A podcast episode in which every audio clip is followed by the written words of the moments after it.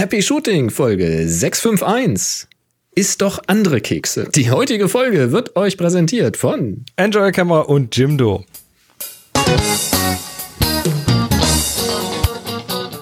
Hier ist eine weitere Ausgabe von Happy Shooting, der Fotopodcast. Schönen guten Tag. Ja, finde ich auch. Warum Also, lachen die? Pre-Show, die Pre-Show ist immer wieder klasse. Ja, es ist. Äh, Ja, wir müssen uns echt jedes Mal neu anlernen, wenn wir mal, wenn wir mal zwei Wochen keine Sendung gemacht oh Gott, oh haben. Gott, oh Gott. Es geht um Fotografie. Und hier sind eure Moderatoren, Boris und Chris. Da hat man, da hat man alles an Technik, was man will. Man hat einen guten Sound, man hat irgendwie die schnellste Verbindung der Welt. Und dann drückt man auf den falschen Auf Knopf falschen zur richtigen Knöpfe. Zeit. Immerhin zur richtigen Zeit. Das ist ja schon mal eine Variable, die stimmt. Absolut. Ich habe allerdings auch ein äh, Knöpfeboard vor mir. Muss man sich jetzt so vorstellen, das sind ähm, 1, 2, 3, 4, 5, 6, 7, 8 mal 8 Knöpfe. Also ich habe 64 Knöpfe vor mir, die alle nicht beschriftet sind. Das heißt, ich merke mir einfach, auf welchem Knopf was ist. Ja, Jetzt das sagt man sich, was, dein Problem. merkt sich 64 Sounds, wo die drauf liegen. Nein, Welche 64 ich habe Sounds? drei Sounds, die ich regelmäßig benutze, die auf den linken oberen 1, 2 und 3 sind. Und der Start Aha. ist immer ganz links. Und Ja. äh, ich habe gerade den in der Mitte gedrückt von den drei. Ja, das Also, ist okay. es ist halt auch ein bisschen, es ist aber auch schon spät und ich sitze hier in einem Chaoshaufen, weil ich ein Zimmer renoviere, was dann komplett leer Excuses, ist. alles Excuses. Wir fangen heute an Ich bin mit nicht schuld. Ist okay, ist okay. Wir haben heute tolle Themen. Unter anderem geht es um Public Domain Bilder, um Mikrofilm, um Lichtverschmutzung, um einen neuen Drucker, um Schienen, um Adobe mal wieder und, ähm, äh, und Astrobin. Und da fangen wir jetzt einfach mal vorne an. Ja, und cool. sagen erstmal kurz, wann wir das hier aufnehmen, damit ihr dann vielleicht auch live mitmachen könnt. Wir nehmen diese Sendung heute vorher auf, weil während äh, die Sendung hier rauskommt, bin ich schon wieder unterwegs und zwar in Afrika, in Äthiopien. Und äh, das heißt, wir nehmen am 3.3.2020 diese Sendung auf und wenn ihr das auf eurem Kalender habt, dann dürft ihr uns im Slack im Kanal HS Fragen zum Beispiel eure Fragen reinhauen oder auf Twitter mit dem Hashtag HS Frage. Und wie immer, jederzeit ein Audiokommentar an info.happyshooting.de. Darüber freuen wir uns dann ganz besonders. Ich weiß nicht, wie euch das geht, aber ich, in den 70ern geboren, quasi ein Kind der 80er, als du gesagt hast, ich bin unterwegs in Pause Afrika, ging bei mir sofort an I bless the rain down Da, da, da, da, da, da, da. Sehr schön. Ah, toller Song. Ja. Afrika. Ja, ähm, es gibt äh, einen, einen Bilderreichtum, einen, äh, ja, einen, einen großen Reichtum an Bildern und zwar Public Domain Bilder, Ja. die von äh, dem Smithsonian Institute released wurden. Das Smithsonian ist ein Museum in den USA, ein wichtiges, großes Museum. Und die haben äh, auf ihre Open Access Plattform 2,8 Millionen Bilder geworfen. Wow. Okay. Ja, Moment, das, jetzt sind das nicht nur Fotos, äh, sondern, also beziehungsweise es sind Fotos, aber es sind natürlich ganz viele Fotos von deren Ausstellungsstücken. Ne? Also wir haben da eben, die haben, die haben ja, das ist ja das Typische bei Museen, ne? das wahre Museum ist eigentlich unter der Erde, nämlich im Keller, wo die ganzen Sachen sind, wo gerade keine Ausstellungsfläche dafür ist und das Smithsonian hat da einfach eine riesige Sammlung und äh, da haben sie ganz viel davon eben jetzt in den Open Access gebracht, in 2D und 3D zum Teil, von allen 19 Smithsonian Museen, von neun Research Centers, von Libraries, von Archives und vom National Zoo. Ähm, und äh, diese Bilder sind Public Domain, also keinerlei Einschränkungen, wie man sie verändert oder benutzt oder wiederverwendet oder mash-upt und so weiter. Also, das ist schon recht cool. Wir machen mal einen Link dahin auf, in die Shownotes, beziehungsweise einen Link zu dem entsprechenden Petapixel-Artikel. Da sind, wie gesagt, auch viele Fotos natürlich dabei, aber auch 3D-Modelle und solche Geschichten. Ähm, immerhin über 10.000 Resultate für den Suchbegriff Foto, also wo es tatsächlich um äh, speziell um Fotos geht. Das sind also eben auch viele ganz alte Bilder und so, Porträts und was weiß ich alles. Also da schaut da einfach mal rein. Ähm, und macht damit, was ihr wollt.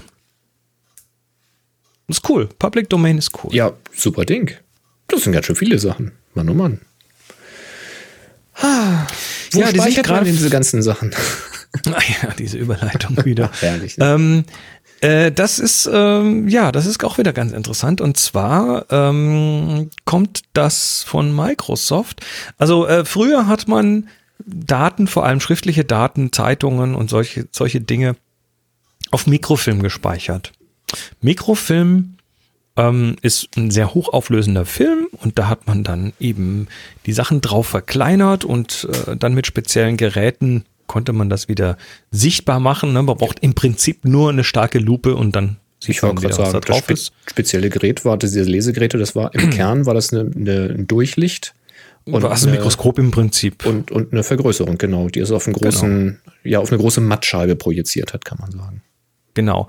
Äh, so ein bisschen in diese Richtung, äh, wenn auch ein bisschen um, um die Ecke rum, geht jetzt auch Microsoft mit einem Projekt, das nennt sich Project Silica. Und zwar äh, gehen die her und äh, brennen Informationen in Glas. Also Mit auch Laser in in, mehrere Schichten. Mhm. Genau, also auch in ein, ein eigentlich äh, sichtbares äh, Medium, also ein optisches Format ist das und sagen, das wäre damit irgendwie 10.000 Jahre lang sicher. Ähm, das ist in dem Fall allerdings nicht jetzt wirklich die Daten im Sinne von, da kann man dann mit dem Mikroskop Buchstaben erkennen, sondern es ist dann binär kodiert da drauf, aber eben in einer sichtbaren Art und Weise, in einer optischen Art und Weise. Und äh, um das zu machen, haben sie da spezielle Laser, die da mit einer uiuiui, 10 Millionen Bill- Billiardstel Sekunde oder so da feuern können und dann entsprechend äh, in verschiedenen Ebenen in dieses Glas rein ähm, brennen. Und haben dann zum Beispiel hier mal den Original Superman-Movie von 1978 auf einen, auf so ein, so ein kleines Stück Glas, was irgendwie sieben, acht mal acht Zentimeter groß ist und zwei, zwei Millimeter dick irgendwie draufgehauen. Also 75 Gigabyte oder 76 Gigabyte an Daten da mal eben untergebracht. Und ähm, ja, das geht natürlich kleiner, wenn man so Flashkarten und solche Sachen nimmt. Nur dann kann man es eben nicht so lange speichern und wahrscheinlich auch nicht so einfach lesen. Vor allem nicht in 10.000 Jahren. Ja, es ging um die Haltbarkeit, ne? um diese Daten Genau. halt wirklich für einen langen Zeitraum sicher zu verwahren. ähm, das fand ich soweit ja ganz spannend. Wo ich ja immer noch ein Problem damit habe, ist mit dieser Datenspeicherung in dem digitalen Format, weil im Gegensatz zu der Mikroverfilmung, wie es eben bisher ist, mit, mit Dokumenten, mit Bildern und ähnlichem, die kannst du halt wirklich ohne Technik äh, wieder lesen. Also alles, was du brauchst, ist halt irgendwie eine Beleuchtung und eine Vergrößerung, aber das ist rein analog. Hält Naja, sehr, sehr wie lange. willst du das denn machen? Ja, ich, ich sag's ja nur. Und wenn du irgendwas in ein digitales Format gießt, dann hast du unter Umständen ja den Fall, dass in, Du musst das Ja, äh, dekodieren. denk mal drüber nach, so vor 4000 Jahren die Ägypter oder sowas. Und jetzt denk mal 4000, weiter, äh, 4000 Jahre weiter in die Zukunft. Wir rätseln noch über viele Hieroglyphen nach, was denn das so bedeutet. Und das ist schon eine bildliche Darstellung. Wenn dann in 4000 Jahren jemand so eine Glasscheibe findet und sagt, hm, wir sind ja schon fortgeschritten und sind schlau, wir erkennen, dass da irgendwelche Mikropunkte drin sind. Die sollen bestimmt irgendwas bedeuten. Jetzt versuchen wir mal rauszufinden, was die bedeuten. Glaubst du, die werden dann da einen Superman-Film draus encoden können? Weißt du, was ich da machen würde? Du hast dann so eine Glasplatte und da sind diese ganzen digitalen Mikropunkte und so weiter drauf.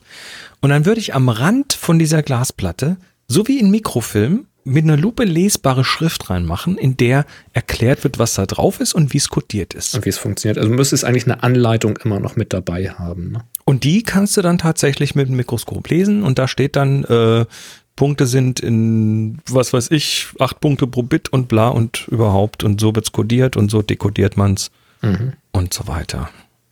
Ne? Dann, Ja. dann geht das. Ja, ja, ja. Und das ist dann genauso lange haltbar wie der Rest. Quasi so ein bisschen wie bei der Voyager-Sonde, wo sie ja auch so eine Schemazeichnung gemacht haben. Da ist eine Genau. Schallplatte und mit elektrische Welle und Schwingung und so funktioniert das. Also Microsoft, ihr dürft die Idee haben, ihr müsst dann nur äh, meinen Namen mit dazu schreiben, dass man das so machen kann. Weil da sind die sicher noch nicht selber drauf gekommen. Wahrscheinlich nicht. Nein, nein. Man ist da häufig auch verkopft. Also da denkt man auch an die einfachsten Dinge dann nicht. Ich weiß nicht, ob sowas tatsächlich helfen würde, wenn man das wirklich. Natürlich so wird das helfen. Ich weiß es nicht. Natürlich würde das helfen. Dann lesen die da in der Zukunft irgendwas, was uns hier völlig klar erscheint und in der Zukunft sagen die, was?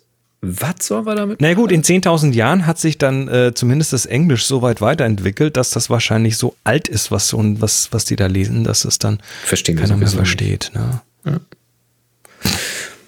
Wer weiß. Also interessant ist es schon. Ich finde natürlich halt weiterhin für die Langzeitarchivierung, also wenn man jetzt wirklich sagt, das ist jetzt nicht eine Archivierung für einen Privat oder für ein Unternehmen, was irgendwie 20 Jahre Aufbewahrungsfrist hat oder so, sondern wirklich für die Aufbewahrung der Menschheitsgeschichte äh, weiterhin tatsächlich den ganz stinknormalen bildlichen Speicher in Form eines Mikrofilms oder ähnlichem absolut brauchbarer, weil den halt wirklich jeder ohne großen Aufwand und ohne großes Verständnis wiederherstellen und dann auch verstehen kann. Aber du hast schon recht, wie willst du es mit einem Film machen? Also mit, mit was Bewegtem oder Du kannst Ja, mit jedes einzelne Bild Daten, encoden, weißt du? 1080 Punkte mal 1920 Punkte. Ja, gut, du kannst, einen- kannst einen Film natürlich, in Filmrolle waren ja auch viele Einzelbilder hintereinander, die musst du einfach nur schnell abspielen. Das kannst du natürlich auch miniaturisieren, aber ob das so zielführend ist, weiß ich jetzt auch nicht.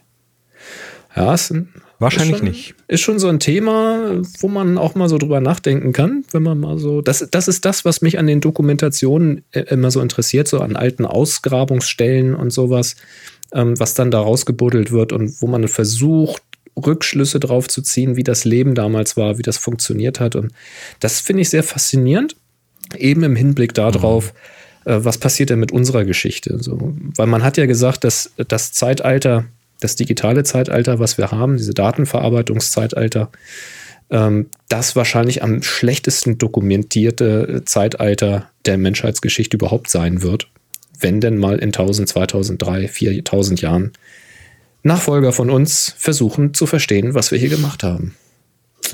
Weil alles weg ist. Ah ja. Also, äh, Na Leute, ne, also das, äh, was ist das Fazit? Warum haben wir das Thema hier? Ne? Ich muss jetzt, ich denke mir jetzt was aus. Äh, Fazit ist, druckt mehr Bilder. Ja, also Ah. lasst das nicht auf euren Speicherkarten vergammeln, sondern druckt diese Bilder aus. Da, ähm, ja. Du bist gut, du machst gleich einen Call to Action daraus. Richtig. Das ist richtig professionell. Ja. Wir haben noch einen kleinen Nachtrag zu Starlink. Da haben wir uns ja in letzter Zeit öfters mal drüber unterhalten. Das ist das äh, Satelliten-Internet-Projekt von SpaceX. Und äh, die schicken da jetzt ja gerade irgendwie alle paar Wochen mal 60 neue Satelliten hoch und wollen da ihre paar tausend Satelliten parken. Und da bin ich jetzt über eine Headline gestolpert und äh, zwar bei astronomy.com. Ähm, NASA wants you to photograph Starlink satellites with your smartphone. Das war, äh, was? Okay. Was? Also Sa NASA möchte, dass, es, dass du die Starlink-Satellit mit deinem Smartphone fotografierst. Aha, interessant. Ähm, dann bin ich dem mal ein bisschen nachgegangen, weil das war schon so ein bisschen plakativ, so die NASA, äh, also letztendlich ist es ein ein sogenanntes Citizen Science Projekt. Uh, SpaceX and others plan to launch thousands of new satellites into low Earth orbit, creating streaks that cut through astronomers' images. Also da geht es um das Thema Lichtverschmutzung und äh, um die Streifen, die dadurch entstehen können, wenn die Satelliten entsprechend beleuchtet werden da oben. Und äh, dann heißt es weiter, now educators at NASA are asking citizen scientists to help document the problem. Ja, das äh, klingt wie so eine offizielle NASA-Geschichte, ne, so wird's dargestellt. Ich bin dem da mal ein bisschen nachgegangen, habe mal versucht, Quellen rauszufinden, bin dann bei Stan Odenwald gelandet. Und Stan Odenwald ist tatsächlich äh, ein NASA-Mitarbeiter am Goddard Splice, äh, Sp- Splice, Goddard Space Flight Center. Und ähm, der ist Astronom bei der NASA. Also der kommt aus dem Feld der Himmelsbeobachtung und ist unter anderem auch sehr äh, in, in diesen sogenannten Citizen Science Projekten verhaftet, also Projekte, wo Leute dran teilnehmen, die keine Wissenschaftlerinnen oder Wissenschaftler sind, aber ein Interesse an dem Thema haben. Und ähm, da schreibt er, I'm particularly interested in creating mini CS projects that participants can use to create information, uh, informal but very useful databases, also Datensammlung mit Hilfe von, äh, von normalen Leuten da draußen. Und äh, da hat er tatsächlich ein Projekt ins Leben gerufen ähm, auf der Plattform Anecdata. Das ist also eine Online-Plattform, die eben äh, so, so eine Art, ja, so eine Plattform äh, darstellt für Citizen Science Projekte und ähm, will eben diese, diese Lichtverschmutzung dokumentieren, damit es dann, ja, damit es eben dokumentiert ist und als Astronom wahrscheinlich auch, damit er, was man sich dann mal irgendwie beschweren möchte, auch äh, Material in der Hand hat. Ähm, was ich daran interessant finde, ist Punkt A, dass das natürlich gleich als hier offizielles NASA-Ding dasteht. Dabei hat NASA ja viele Arme. Die haben ja nicht nur den Astronomiearm, sondern speziell auch den Raumfahrtarm. Und da finde ich es wieder interessant, weil die ja dann, was dieses Thema Lichtverschmutzung angehen, sich quasi 180 Grad gegenüberstehen. Mhm. Das finde ich an der Stelle so ein bisschen prickelnd. Nun ja, ähm, also äh, Fakt ist, es ist nicht irgendwie das, das Top-NASA-Projekt, wir dokumentieren jetzt mal das, was SpaceX Böses macht, sondern äh, es geht da von einem Wissenschaftler aus, der an der Stelle einfach Interesse, Interesse hat, äh, und äh, hat dann da auch eine, Anle eine Anleitung, wo dann drin steht, wie man das mit dem Smartphone tatsächlich hinbekommt. Also hier ein Smartphone auf ein Stativ stellen. Ähm, Thema größer 10 Sekunden, größer ISO 800 mit einer entsprechenden App, wenn das nicht, nicht nativ geht. Und dann äh, soll man sich auf heavensabove.com unter der Satellitendatenbank einfach mal die Vorhersagen rauslassen, wann diese Satelliten wo zu sehen sind. Ähm, man muss dazu natürlich bemerken, nach wie vor, dass die Dinger deutlich heller sind, während sie noch nicht auf ihrem Zielorbit sind. Und das, ich finde, das, das bleibt in der Diskussion immer so ein bisschen außen vor. Die, äh, die, der, die Unterscheidung zwischen der Zeit, die die Dinger brauchen, bis sie dann an ihrem Ziel sind, weil die werden ja irgendwo bei, ich weiß nicht, 250 Kilometer Höhe rausgelassen und dann müssen sie auf 550 Kilometer Höhe irgendwie sich selbst nochmal hochhieven. Mhm. Und während der Zeit sind sie einfach deutlich heller zu sehen, als wenn sie dann da oben sind, wenn sie sich umgedreht haben, wenn sie ihre Sonnensegel Richtung Sonne ausgerichtet haben. Ähm, und ich, ich, ich meine natürlich, bei den vielen Starts hat man trotzdem natürlich während der Zeit, die die sich da hochbewegen, immer auch eine, eine, eine erhöhte Belastung, was das äh, Licht angeht. Nun ja, ich fand es trotzdem interessant und vielleicht möchte der eine oder andere da auch ein bisschen mit, mit sciencen. Klar, warum nicht, ne? Naja. Wenn das schon mit dem Smartphone geht. Und es ist natürlich nicht nur Starlink, ne? Da kommen natürlich jetzt andere, die da auch äh, zuschlagen möchten. Und hatten wir ja schon ausführlich darüber geredet, dass da auch äh, andere Anbieter dann noch Satelliten hochschießen wollen. Ja. Aber Starlink ist fleißig dabei. Ich weiß auch nicht, ob mittlerweile aus dem Thema, wir haben mal einen Satelliten schwarz angemalt, ob da noch was rausgekommen ist. Bin ich, äh, ich glaube, nicht drüber gestolpert. Nee, ich auch nicht. Ich denke auch, das würde wahrscheinlich groß breit getreten, wenn da ein Ergebnis käme. Ähm, sie hatten ja gesagt, dass das ein bisschen dauert, bis sie das ausgewertet haben, was das bedeutet. Also da hoffe ich noch drauf, dass das mhm. irgendwie vom, dass, dass, da, dass man da vielleicht tatsächlich noch was machen kann. Ja, ich nehme mal an, dass die Nun, auch Sensorik ja. an Bord haben, um halt zu gucken, wie mit der Wärmeentwicklung, ne, ob das ein Problem ist oder nicht. Das wird man nicht von heute auf morgen dann wissen. Tja. So, ganz lustig ist eben, sage ich noch, äh, druckt mehr Bilder. Und was hast du hier reingeschmissen? Es soll einen neuen Canon Selfie-Drucker geben, der quadratisch druckt. Ja, also da gab da jetzt auch wieder einen Artikel drüber. Ähm, wir kennen die Selfie-Druckers, also S-E-L-P-H-Y äh, von Canon ja seit Jahren. Wir haben die immer auf, äh, auf dem Klostergeister-Workshop zum Beispiel. Mhm. Äh, diese ganze Druckerbank hinten, wo dann drei, vier, fünf, sechs, ich glaube, wir hatten mal sieben von den Dingern nebeneinander stehen, wo dann die äh, Teilnehmerinnen und Teilnehmer in den Pausen ihre Bilder drucken, an die Wand hängen und das ist ja irgendwie schon eine schöne, eine schöne Erfahrung dann auch äh, für manche, die da teilnehmen, das erste Mal, dass sie tatsächlich äh, eigene Bilder in Massen in der Hand haben. Mhm. Und äh, der hat sich nicht geändert, so vom Papier her, von der Mechanik her und so weiter. Die Drucker sind mit der Zeit ein bisschen featurereicher geworden, haben Wi-Fi dazu bekommen und ein bisschen, sind ein bisschen schicker vom Design geworden, aber im Prinzip die Druckengine, die da drin steckt, ist immer die gleiche geblieben. Und das ändert sich jetzt, beziehungsweise es kommt was Neues hinzu und zwar hat Canon jetzt den Selfie Square hm. ähm, äh, nicht nur angekündigt, ich glaube, den kriegt man schon. Mit Beschriftungsrand Ähm, unten drunter. Was? Polar, Polaroid mit Beschriftungsrand unten drunter, oder? Ja, ja, kommen wir gleich dazu. Also äh, das Ding hat einen Akku, QX10 heißt das Ding, hat einen Akku, äh, macht aber nach wie vor Thermosublimationsdruck, also auch wie das vorherige Format. Äh, und das Druckerchen, was sehr gut ist. Ne? Also die, die Bildqualität ist wirklich. die Bildqualität ist nicht 1A, die ist klasse. Die Ja. ist völlig klasse. Die ist quasi pixelfrei. Ähm, das Ganze für 200 Euro, der Drucker. Ähm, ist okay, bisschen teurer, das aber ist ja auch neu. Neue Format erinnert tatsächlich stark an Polaroid. Also sie sie benamen das nirgends. Sie sagen äh, äh, Instant-Foto und so, aber es ist ähm, wieder mit unten breiten Rand. Ach und- Scheiße, ich sehe gerade ein Bild. Ja, das ist ja, das ist ja, Das ist Polaroid, ne? Wenn da mal nicht noch irgendwie was nachkommt. Ja, und das, äh, das neue Papier, was natürlich dann dazu kommt, ist äh, nicht nur Fotopapier, sondern es ist selbstklebend, also so Post-it-artig, man kriegt es immer wieder ab und so. Oh, das ist schön, wenn du Ähm, so Tagebücher machst oder sowas.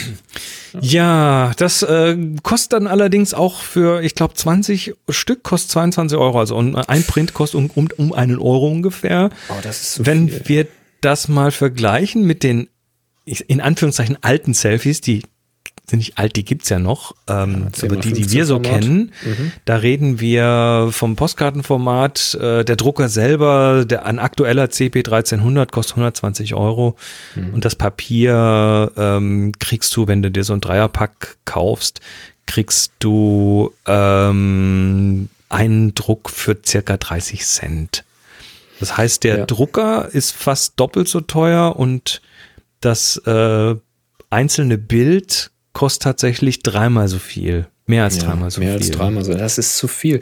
Das ist ja quasi ein Preis, den du auch für ein, für ein richtiges Polaroid bezahlst, wenn du jetzt hier Mhm. Impossible Project nimmst. Mhm. Und das für einen Print. Nee, also Aber es ist ja selbstklebend. Und es sieht ja aus wie ein Polaroid. Wahrscheinlich sind die, sind die erhöhten Kosten dafür da, damit sie dann auch Geld zurücklegen können, falls dann noch ein Rechtsstreit mit Polaroid kommt. Oder sie haben es schon lizenziert und müssen dafür abdrücken. Man Vielleicht. weiß es nicht. Aber also ein Euro finde ich tatsächlich dann doch zu viel für so ein Print. Also könnt ihr mal sagen, was ihr davon haltet. Ähm, Wäre euch ein quadratisches Polaroid-Optik, also vom, vom Format her, Foto aus einem Selfie, ein Euro pro Ausdruck tatsächlich wert? Ich, ich fand das halt bisher sehr charmant, dass die, also Druckerpreis geschenkt, ja, den kaufst du ja einmal, der hält ja lange. Ähm, aber ich fand das bisher sehr charmant, dass du, sagen wir mal so, um 30 Cent herum da einen Ausdruck rauskriegst, äh, wie eine Postkarte. Es gab ja, glaube ich, es war eine Zeit lang so, dass die auf der Rückseite auch wie so eine Postkarte aufgemacht waren. Ich weiß gar nicht, ob das noch so ist. Ähm, und dann konnte man die auch direkt an äh, Briefmarke drauf und wegschicken. Das fand ich schon irgendwie ziemlich, ziemlich cool.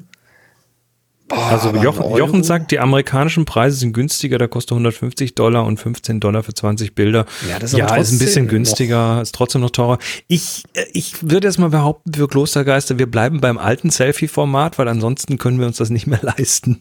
das ist ganz einfach. Da bringen wir immer irgendwie ein paar Kisten an Bildern mit und, und Material mit und dann heißt es, äh, die müssen am Schluss leer sein, die müssen äh, weggedruckt sein. Wie groß ist denn das Format, das Quadratformat? Hast du da, hast du da Werte? Weil Sebastian schreibt im Slack ja gerade, es gibt ja auch das Instax Square mit 62 mal 62 Millimeter. Ich meine aber, das ist kleiner. Und das, Das hier ist größer, 68 mal 68 Millimeter. ach, das ist nicht so viel größer. Ist ein bisschen größer. Oh, da hätte ich jetzt doch gedacht, dass es deutlich größer ist, aber dann wäre es wahrscheinlich doch zu nah an Polaroid gewesen. 68 mal 68 ist tatsächlich kleiner. Äh, damit ist das Ding natürlich hosentaschentauglich. Ja. Aber Ähm. umso, umso unverschämter da ein Euro pro Print. Also, ah, nee. Hm. Aber es Nee. ist doch selbstklebend, Boris. Nee, nee. Nee, ich warte mal auf die zweite Generation, das muss günstiger werden. Weil grundsätzlich finde ich das witzig. So im Quadrat. Finde ich cool. Ja. Schön. Naja, ich, ich hatte ja mal diesen, diesen Pogo-Printer, Polaroid Pogo-Printer, der jetzt auch schon irgendwie zehn Jahre alt ist, der auf diesem Zink-Papier, also Zero-Ink-Papier druckt, aber das ist von der Qualität nie wirklich gut gewesen. War aber ganz cool, dass es selbstklebend war. Hm. Und äh, das hier wäre quasi sowas in die Richtung, aber mit besserer Qualität. Ach. Ach, Tja. du, irgendwann bringt mal jemand auf die Klostergeister so ein Ding mit und dann beurteile ich das nochmal live. Mach doch mal. Wie gesagt, das alte, das Gibt's alte. jetzt schon, oder? Äh, das Ding?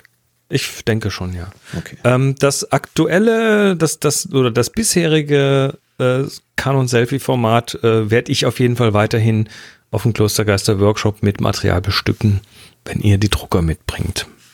Sehr schön. Ja. Ja, cool. Das, Neue, cool, das Neue ist zu teuer. Ähm, wir haben noch einen Nachtrag und zwar äh, von vor ein paar Wochen schon. Äh, da hatten wir in der Sendung mal geredet über Fujifilm und ja. deren Umgang mit Herrn Suzuki. Mhm. Der Herr Suzuki war einer ihrer. Und Herrn Suzukis Umgang mit Personen auf der Straße. Genau. Also der Herr Suzuki war einer ihrer Botschafter, das ist, also sind also Fotografen, die quasi äh, ja von, von den Firmen ähm, bezahlt werden, damit sie dann zeigen, wie toll die Kameras sind und so weiter. Also es, es ist ein Künstler, der dann äh, so ein bisschen wie Bruce Gilden auf den Straßen die Leute etwas überrascht hat und etwas, de, den Leuten etwas aufgelauert ist mit der Kamera und das fanden dann manche Leute nicht so toll speziell nachdem ein Video rauskam, was ihn gezeigt hat bei seiner Arbeit und wie er fotografiert. Und dann fanden manche Leute das doch ein bisschen zu ähm, ja, aufdringlich, kann man wahrscheinlich sagen. Und ähm, dann, nachdem sich genügend Leute beschwert haben, hat Fujifilm dann gesagt, ja, nee, sorry, Herr Suzuki, Sie können nicht mehr für uns Botschafter sein, weil das, äh, ja, finden wir nicht gut. Und so hat sich quasi Fujifilm dem, dem Shitstorm gebeugt und äh, das wurde in alle möglichen Richtungen ähm, diskutiert, unter anderem eben auch im Slack. Da hat nämlich dann der Chris M., das bin nicht ich, sondern das ist noch jemand anderes, äh, hat äh, Folgendes geschrieben. Ähm, ich lese mal vor. Hab gerade die Folge mit dem Suzuki Fujifilm Thema gehört. Was mich an der Sache mit Fujifilm und Suzuki so aufregt, ist, dass Fujifilm nicht den Mut hat, zu ihm zu stehen. Er ist bzw. war ein Fujifilm Botschafter. Sie benutzen ihn, um mit ihm zu werben und dann kommen da irgendwelche Hampelmänner im Internet und meinen, seine Art zu fotografieren kritisieren zu müssen und sofort zieht Fujifilm den Schwanz ein und lässt ihn fallen. Damit geben sie nicht nur allen Kritikern sofort recht und ruinieren damit auch sie ruinieren damit auch Suzukis Ruf. Das wäre bestimmt nicht der Fall, würden sie zu ihm stehen. Ich finde das einen ganz schlechten Move von einer sonst eher sympathischen Firma. Nicht falsch verstehen, Kritik ist gut und richtig, besser wäre sie natürlich konstruktiv, aber Kunst tut eben manchmal weh und ist unbequem. Suzukis Fotografie ist für mich jedenfalls sehr besonders, so wie Gildens Arbeit auch. Auch wenn die Herstellung nicht von allen Zweifeln erhaben ist, ist das Produkt dennoch etwas, das für mich eine Berechtigung hat. Diskussion mit allen sehr erwünscht. Ja, was meinst du? Also zunächst mal hat er sich im Slack schon für die Ausdrucksweise dann auch entschuldigt, weil das war natürlich gleich der erste Angriffspunkt. Wenn du natürlich Kritik äußerst, äußerst und äh, sprichst dann von Hampelmännern im Internet, dann, äh, ja. dann ist das halt schon sehr gefärbt in der Fragestellung oder im Diskussionsstand. Ist sehr polarisierend natürlich, klar. Aber ich, äh, da, da, muss man einfach mal sagen, der Chris ist da ähm, sicherlich sehr impulsiv gewesen, weil er den Suzuki ja ganz offensichtlich auch sehr gut findet und das ist ja auch in mhm. Ordnung. Mhm. Und wenn man sich natürlich dann da persönlich auch ein bisschen einbringt oder da eben auch Gefühle veräußert, was ja auch ein gutes Zeichen von Kunst ist, wenn man da Gefühle mhm. für hat, dann rutscht einem vielleicht auch mal eine falsche Formulierung raus. Dafür hat er sich schon entschuldigt, das ist in Ordnung. Und ich finde es ja. gut, dass er da offen ist für Diskussionen, weil ähm, ich finde seine Position durchaus berechtigt. Die Position ist äh, absolut nachvollziehbar. Das ist ja auch ein Punkt, den ich sehe ähm, und den ich, also ich würde auch sagen, bei der Kritik gegen Fuji gehe ich da durchaus mit, äh, gegen Fujitsu weil wenn du dir Markenbotschafter raussuchst, dann tust du das ja auch nicht äh, einfach mal so, ach, äh, Fingerschnipp, äh, den nehmen wir noch und äh, den nehmen wir und äh, ach, guck mal, der fotografiert auch, sondern da steckt ja auch schon Auswahl dahinter. Man sucht ja auch ein breites Spektrum wahrscheinlich an Leuten und verschiedensten Arbeitsweisen und Arbeiten auch heraus. Und äh, man kann nun von seiner Arbeitsweise ja auch viel halten oder auch gar nichts halten, aber er hat nun mal auch einen Namen und er hat auch einen Ruf und er hat auch Erfolg und das kann man auch in irgendeiner Form mal werten. Und wenn dann ein Fujitsu sagt, oh, da, äh, da bahnt sich ein Shitstorm an, äh, nimm das Fuji mal lieber vom du? Netz, äh, Fuji, ja, äh, wir nehmen die jetzt mal, wir nehmen die mal vom Netz jetzt hier, diese Videos, dann finde ich das auch nicht so gut. Also besser hätte ich gefunden, äh, also entweder hätte man es einfach lassen können, so lass die doch labern, weil das wäre auch so ein Shitstorm gewesen, der wäre wahrscheinlich nach zwei Tagen wieder vorbei gewesen, weil dann am Ende geht es um die Kamera. Ähm, oder aber man hätte es ähnlich gemacht wie hier der Chris und hätte gesagt, wir stellen uns jetzt mal dieser Diskussion. Wir machen da jetzt ein Projekt daraus. Also man hätte das ja auch, oder sie hätten es für ihre Werbezwecke aktiv nutzen können, indem sie das in was Positives umdrehen und sagen, wir beleuchten jetzt mal verschiedene Arbeitsweisen oder wir machen jetzt mal hier äh, einen großen Aufruf, so zeigt eure Street-Fotos oder äh, zeigt mal, wie ihr damit umgeht oder schreibt mal was und es gibt was zu gewinnen. Oder weiß der Teufel was. Also man hätte es auch für sich nutzen können. Was sie stattdessen geschaffen haben, ist ja eher dieser, dieser Streisand-Effekt. Ich habe von diesem Thema eigentlich nur deshalb erfahren, weil sie das zurückgezogen haben und weil dann die Blogs berichtet haben, dass es zurückgezogen wurde. Und darüber bin ich überhaupt nur aufmerksam geworden. Das ist eigentlich ziemlich dumm, muss man sagen. ähm, zu der Arbeitsweise von Suzuki stehe ich trotzdem sehr, sehr kritisch. Also zumindest, ich bin nicht mit ihm unterwegs. Ich kenne ihn persönlich nicht. Ich kenne nur ähm, das eine Video, was ich gesehen habe und finde das nicht gut, wie er auf der Straße fotografiert. Ich mag diese Art der Fotografie nicht und keines äh, seiner Ergebnisse rechtfertigt für mich diese Arbeitsweise. Das ist meine ganz persönliche Meinung, die ich da habe, ohne da jetzt besonders böse oder aggressiv zu sein. Ich finde es einfach nicht gut. Ähm, nun bin ich aber auch kein großer Kunstsachverständiger oder so. Aber ich mag das halt einfach nicht. Also wenn ich auf der, auf der Straße unterwegs bin und Fotos mache und ich kriege also wirklich aktiv mit, ähm, dass Leute das nicht wollen, dass sie sich abwenden von mir, mich dann trotzdem in den Weg zu stellen, zu sagen, ist mir scheißegal, ich fotografiere dich jetzt trotzdem, tschüss. Und ähm, irgendwo stand im Netz oder war es bei uns im Slack, dass äh, der Herr Suzuki äh, seine Tätigkeit damit rechtfertigt, dass er sagt, also bisher hat er noch keiner aufs, aufs Maul gekriegt, also macht er weiter. Ja, das überzeugt mich nicht so. Weißt du, das mag ich nicht so. Da, da bin ich irgendwie, vielleicht bin ich da zu zart beseitigt, was sowas angeht. Also das also wären so meine, meine zwei Cents dazu. Wenn ich, wenn ich persönlich mal schaue, in, in mich hineinschaue, so würde ich persönlich auch nicht fotografieren. Ganz einfach, weil, weil, ich, weil ich diese Konfrontation dann gar nicht mag.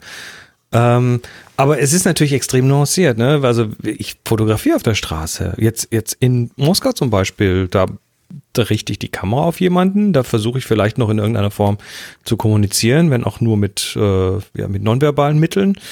Ähm, aber da habe ich natürlich trotzdem das Potenzial, dass jemand sich nicht wohlfühlt, weil ich da ja, weil, weil die ne, sehen, wie eine Kamera auf sie schaut und das wollen sie nicht. Das kann passieren. Also dieses Risiko gehe ich natürlich schon ein Stück weit ein und die Möglichkeit der Konfrontation, auch wenn sie sehr milde ist im Vergleich zu dem, was Suzuki macht. Ähm, aber ich habe da meine Grenze, ne? Da gehe ich dann eben auch nicht drüber hinaus. Also ich werde mich jetzt nicht irgendjemandem in den Weg stellen und äh, und sie von der Seite anspringen, um dann ein Bild zu bekommen, auf dem sie erschreckt gucken. Ähm, trotzdem äh, hat Chris natürlich recht, ne? Kunst ist auch unbequem und, und äh, nicht angenehm und äh, kann auch mal wehtun.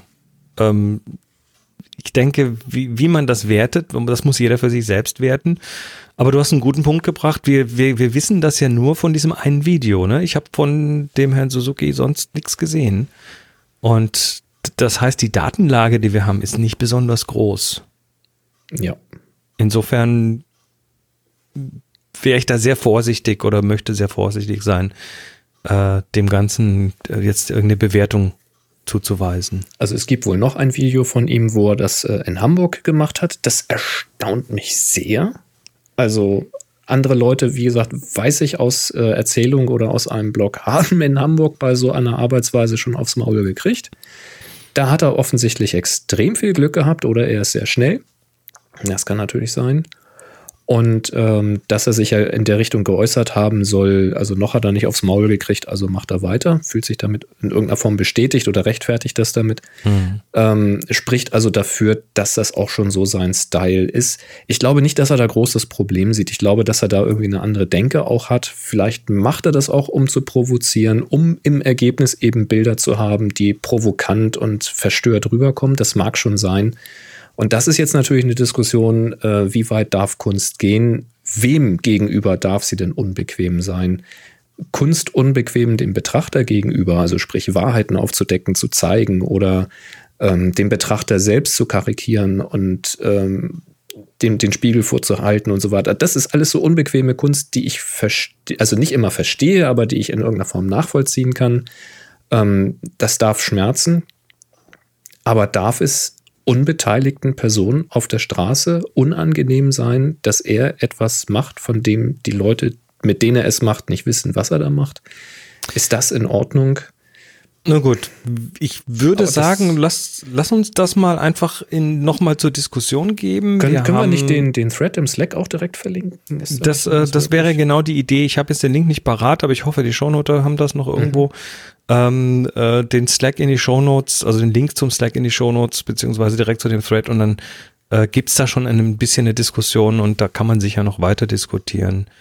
Und der David äh, äußert die These, dass Asiaten zu höflich sind, um jemand aufs Maul zu hauen. Das oh, glaube ich. Das würde ich so nicht sagen. Nee. Das kommt, glaube ich, sehr drauf an, wo du das machst. Ich glaube vielleicht Japaner vielleicht. Ja, also bei Japanern her. wird dir das sicherlich eher nicht passieren. Also gerade in Tokio oder sowas weiß ich aus dem direkten Bekanntenkreis, dass das ein ganz eigener Schlag Mensch ist und da versucht man jeder Konfrontation in irgendeiner Form aus dem Weg zu gehen. Ausnahmen dürften immer die Regel bestätigen, aber ich denke, in den Kreisen wird er nicht fotografieren. Ähm, aber wie gesagt, es gibt dieses eine Video auch im Internet, wo er durch Hamburg zieht und Hamburg ist da definitiv mal ein bisschen anders. Und Asien ist groß. Asien ist sehr groß. Also Asi Asi zu versuchen, Asiaten über einen Kamm zu scheren, ist ganz, ganz schwierig, weil äh, da gibt es kulturell quasi alles. Und jetzt ist es, also ich habe eher die These, dass der Suzuki das ja auch nicht zum ersten Mal macht. Der macht das schon sehr, sehr, sehr, sehr, sehr lange. Und er wird natürlich ein gewisses ähm, Gespür für den Menschen haben und wird das einschätzen können, ob er damit durchkommt bei dem, was er da macht oder nicht. Und ich denke, er wird nicht einfach jedem vor die Nase springen. Das kann ich mir nicht vorstellen.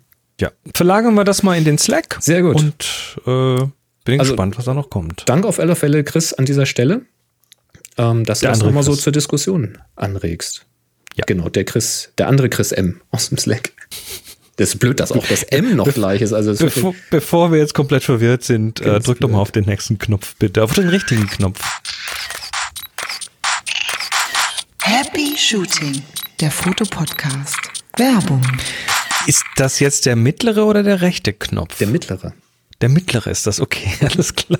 Den hast also du nicht von vergessen. den dreien. Mhm. Sehr schön. Äh, wir sind wieder unterstützt von Enjoy Camera.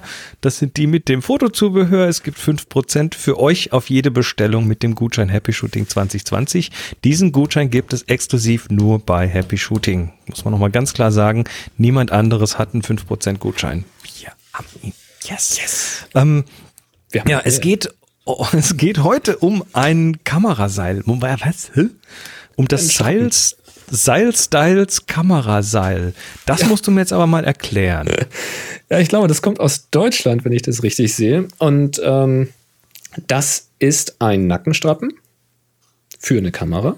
Soweit mhm. nichts Besonderes. Das mhm. Besondere daran ist, dass es kein flacher Strappen ist, sondern ein runder. Es ist also ein Seil. So ein, mm. ein geflochtenes äh, Nylonseil. Ähm, was ich jetzt nicht empfehlen würde für schwere Kameras, sondern eher eben so für etwas leichtere, spiegellose. Äh, für kompakte ist es vielleicht auch schon wieder ein bisschen zu grob, außer es ist eine etwas größere. Es hat schon ganz ordentlichen Durchmesser, so fasst sich ganz gut an. Wenn es zu dünn wäre, wäre es auch, glaube ich, zu sehr am Schneiden in, an der Schulter. Ähm, es ist sehr flexibel, also lässt sich sehr gut knautschen ähm, ohne zu wabbelig zu sein. Es ist, also man muss das echt mal in der Hand gehabt haben. Das fasst sich wirklich richtig gut an. Äh, und an, dem, an den jeweiligen Enden dieses Seils ist so ein Schrumpfschlauch, der so eine Öse äh, festhält. Und an diese Öse ist ein äh, Clip-System. Und zwar dieses Peak-Design Schnellwechsel-Clip-System. Also der Riemen oder dieses Seil kommt nicht von Peak Design, Nein. aber die Anschlussstücke kommen. daher. Ist ja mal interessant. Der benutzt also diese, diese ähm, Peak Design Clips ähm, als Befestigungsmaterial. Die kommen hier auch mit. Also das Kupplungssystem ist mit dabei mit äh, vier Clips insgesamt. Also du kannst das Ding an zwei Kameras befestigen, wenn du das möchtest, zum Beispiel Kameras. Ähm, Brauchst ja, dann aber die Gegenstücke von der Kamera, die brauchst du dann noch dazu. nee, die sind die kommen nicht mit. Die sind dabei. Ach so, okay, okay. Ja, ja. Also du hast einmal die, die Kupplung selber, die an dem, an dem Gurt ist, und dann hast du eben vier von den Clips, die du Ach so, an wenn du jetzt an den anderen Kameras dieses Gurtsystem auch hast, dann kannst du einfach äh, Dann kannst du es einfach direkt dran wechseln. Genau. Okay. Ja, also ganz nice gemacht irgendwie. Und das gibt's in drei Farben. Einmal in Schwarz, das liegt mir hier vor. Das schimmert, also es ist, es ist einfarbig schwarz, aber dadurch, dass es äh, so, so ein Flechtmuster hat, schimmert das im Licht so, ähm, ja, nicht zebraartig, aber es hat so eine Melange irgendwie. Also es äh, hat eine ganz nette Textur. Dann gibt's das in einem knalligen Rot. das, hm, für den Leica-Fotografen, der sich traut. Warum Ähm, nicht? Ja, warum nicht? Und für die Leica M Monochrom vielleicht, denn deswegen ist der Gurt rot. Also hat, hat auf jeden Fall eine Modekomponente, das Ja, Ding. und, und in Schwarz-Weiß gibt's das. Da hast du dann quasi die Melange nochmal richtig äh, herausgearbeitet, dadurch, dass du eben mit einem harten Kontrast arbeitest. Sieht auch ganz nice aus, zumindest auf dem Foto.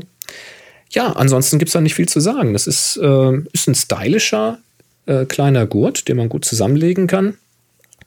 Kann man mal ausprobieren. Also wenn man jetzt wirklich eine leichtere Kamera hat, äh, die dann nicht so schnürt über der Schulter, äh, finde ich das eigentlich ein ganz, ganz nettes Teil. Warum immer einen dicken Gurt nehmen? Warum nicht mal ein kleines Seil nehmen? Sehr cool. Ist ganz nett. Ja, soll besonders stabil sein und so kann ich jetzt nicht beurteilen. Ich habe da jetzt nicht versucht, mit einem Teppichmesser reinzuschneiden, weil man will es ja vielleicht noch mal verlosen. ähm, nö, macht sich, macht sich ganz gut. Und die Idee mit diesen Peak-Design-Clips da, das ist natürlich pfiffig, ne? Weil viele haben das System schon, dann kannst du einfach den Gurt direkt ranklippen oder kommst jetzt auf den Geschmack.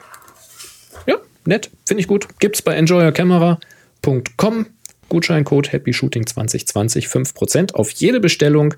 Ob es jetzt dieses Seil ist oder etwas anderes, spielt keine Rolle. Ja, danke. Sehr schön. Danke für den Support und danke, dass ich das mal angucken durfte. Schickes Ding. Ja. Vielen herzlichen Dank. Wen erwischt es als nächstes? Das ist die, das ist die Frage, die. Kontext. Genau, du Kontext? Ich, wir reden jetzt nicht vom Coronavirus, sondern wir reden von Kameraherstellern. Und zwar ähm, ist das ein Artikel, da bin ich bei F-Stoppers drüber geflogen.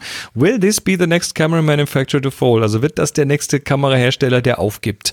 Ähm, das ist natürlich eine sehr ketzerische Frage und Ja, eigentlich lese und eigentlich lese ich keine Blogartikel, die äh, bei denen der Titel in einem Fragezeichen endet. Aber dann habe ich es doch getan, weil die Neugier hat gesiegt und äh, ich bin Hat froh, dass ich es getan habe. Ich bin froh, dass ich es getan habe, weil es tatsächlich ähm, ein faszinierender Artikel ist. Und zwar geht es da mal hypothetisch darüber, äh, dass dass einfach, ja, ja, dass, dass die nicht alle so weitermachen können. Ne? Die, die Smartphones greifen an und zwar ganz gewaltig. Und äh, die Frage ist, wie gut sind diese Hersteller gewappnet, die gängigen Kamerahersteller? Und da geht jetzt äh, der Mike Smith, der das geschrieben hat, her und vergleicht mal so ein bisschen die Businesses. Also wie groß ist der Kameraanteil am Gesamtgeschäft der einzelnen Firmen? Also wie abhängig sind sie vom Kamerabusiness? Und äh, das ist ganz interessant. Also äh, Zahlen, die ich hier gesehen habe, ist für Canon ähm, sind es äh, 25 Prozent des Gesamtgeschäfts sind nur 25 Prozent Kameras. Der Rest ist so Printing und ähm, medizinisches Imaging und so weiter. Ach so, das wollte ich gerade fragen. Also die 25% sind die Kameras, nicht die Drucker. Ja. Okay. Ähm, nee, nee, das also 25 Prozent Kameras. Wie gesagt, ich zitiere jetzt aus dem Artikel. Ja, ja, okay. Bei Sony bin ich mir nicht ganz sicher, aber Sony ist ein, ein Riesenkonzern, die alles machen, ne? also Unterhaltung und was weiß ich alles. Wie groß da das, also vermute ich, dass das Kamerabusiness recht klein ist im Vergleich zum Rest. Aber da habe ich keine Zahl gefunden. Äh, bei Nikon ist es ein bisschen anders. Der, da ist die Hälfte des Gesamtbusinesses Kameras. Der Rest ist auch so Medical Imaging und äh, Präzisionsinstrumente. Ne? Von Nikon kriegst du auch noch ganz andere Sachen. Ähm, das sind mal so die drei großen. Und zwar auch in dieser Reihenfolge. Also Canon äh, liegt immer noch ganz vorne. Dann, ich glaube, 2018 hat Sony Nikon überholt Also Sony ist auf Platz 2 und Nikon auf Platz 3, was so die, äh, den, den, den Marktstatus angeht. Und dann kommen noch die, in Anführungszeichen, weiteren, also da gehört zum Beispiel Rico dazu, wobei Rico hauptsächlich Drucker-Kopierer-Business hat. Also Rico-Kopierer sind ganz bekannt. Äh, bei denen machen die Kameras tatsächlich nur 8% der Verkäufe aus. Mhm. Olympus äh, ist äh, ganz stark im medizinischen Feld, da zum Beispiel bei Endoskopen, haben auch eine wissenschaftliche Division. Bei denen machen Kameras tatsächlich nur 6% der Verkäufe aus. Und äh, das ist tatsächlich nicht viel, ja. Genau. Ähm, Fuji, ähm, bei, da sieht es ein bisschen anders aus. Also, also Fuji macht neben den Kameras noch ganz viel so Dokumentenmanagement, Printing, Healthcare. Ähm, da macht das Kamerabusiness 16% aus, allerdings davon wieder, äh, also die, die 16% sind das analoge und digitale zusammen, weil Fujifilm natürlich auch Instax macht. Und äh, Instax sind 11% vom Gesamtgeschäft und das Electronic Imaging, also Digitalkameras, sind nur 5% vom mhm. gesamten Ding. Ähm, Panasonic ähm, ist ganz schwer zu sagen, weil also natürlich Panasonic, Consumer Electronics, Fernsehen, Projektoren, PCs und so weiter. Dann haben sie ein Kamerabusiness, aber das ist wieder aufgeteilt in Avionics, Automotive, Industrial Markets. Und äh, die Kameras, die wir so kennen, also die Consumer-Kameras, die sind eher so Teil der sogenannten Appliances Division, die insgesamt 34 Prozent äh, macht aber das ist eben sehr schwer zu zerpflücken. Was man allerdings, äh, oder sie geben die Zahlen nicht raus. Ähm, es gibt allerdings eine Zahl von 2018, dass der Marktanteil von Panasonic im Kamerabereich nur 3% war. Hm. Das sind mal so die, die, die Player, von denen hier die Rede ist. Also Canon, Sony, Nikon, Ricoh, slash Pentax, ne, gehört natürlich dazu an der Stelle. Olympus, Fuji, Panasonic. Ähm, und aktuell auf den Top 3 Plätzen, wie gesagt, Canon, Sony und Nikon, wobei Sony wächst, ne? also die schließen langsam aber sicher auf. Ja, die geben ja auch ähm, ordentlich Gas mit ihren diversen Modellen und so. Machen sie auch. Mhm. Und äh, von den drei großen ähm, ist Nikon mit Abstand am meisten vom Kamerabusiness abhängig. Also die haben mit 50 Prozent tatsächlich den größten Anteil. Und haben Sony-Sensoren drin, ne? Also ja, auch. Das ist immer noch eine Komponente, die mit reinspielt. Also Sony ist mhm. selbst sehr erfolgreich, produziert aber auch die Sensoren für die anderen. Das heißt aber auch, wenn es im Kamerabusiness rumpelt, dann sind Nikon die, die am stärksten gebeutelt werden. Ja. ja das ist also, ähm, das ist so die eine Geschichte äh, aus diesem Artikel. Die andere ist, wenn man sich mal das weitere Feld anschaut, ähm, Fuji und Olympus, die haben den größten Marktanteil. Ähm, Panasonic macht vor allem auch sehr viel Videosachen und äh, mhm. da wird postuliert, dass solange das das äh, genügend Geld abwirft, haben sie also auch einen Grund im, im, im Fotobereich weiterzumachen. Und die, die tatsächlich am schwächsten dastehen und äh, äh, möglicherweise das größte Problem bekommen, wären dann Rico slash Pentax. Ja. Der Artikel lässt das natürlich am Schluss, am Schluss offen, ne, weil der hat ja auch im Titel schon Fragezeichen hinten dran. Das ist ja auch nur eine Spekulation auf Grundlage ist alles nur Spekulation. Von, von Anteilen. Was mich aber fasziniert hat, ist tatsächlich mal zu sehen, wie wenig teilweise des Gesamtbusinesses dieser Firmen tatsächlich Kameras sind. Also bei Olympus, dass es nur 6% sind der, der Verkäufe. Ähm, das ist schon spannend. Bei Fuji nur 5% die Digitalkameras. Ja. Ja, das heißt dann aber auch eher eben tatsächlich ein Umkehrschluss, wenn jetzt irgendwie weniger am Markt verkauft oder umgesetzt wird, dann, ähm, ja, wie du, es gesagt hast, dann juckt es Nikon durchaus, weil dann plötzlich die Hälfte des Betriebs plötzlich einfach mal Verluste einfährt. Mhm. Und alle anderen sagen dann, naja gut, da ist jetzt halt eine kleine Abteilung, die macht halt gerade nichts, das puffern wir schon weg. Ja.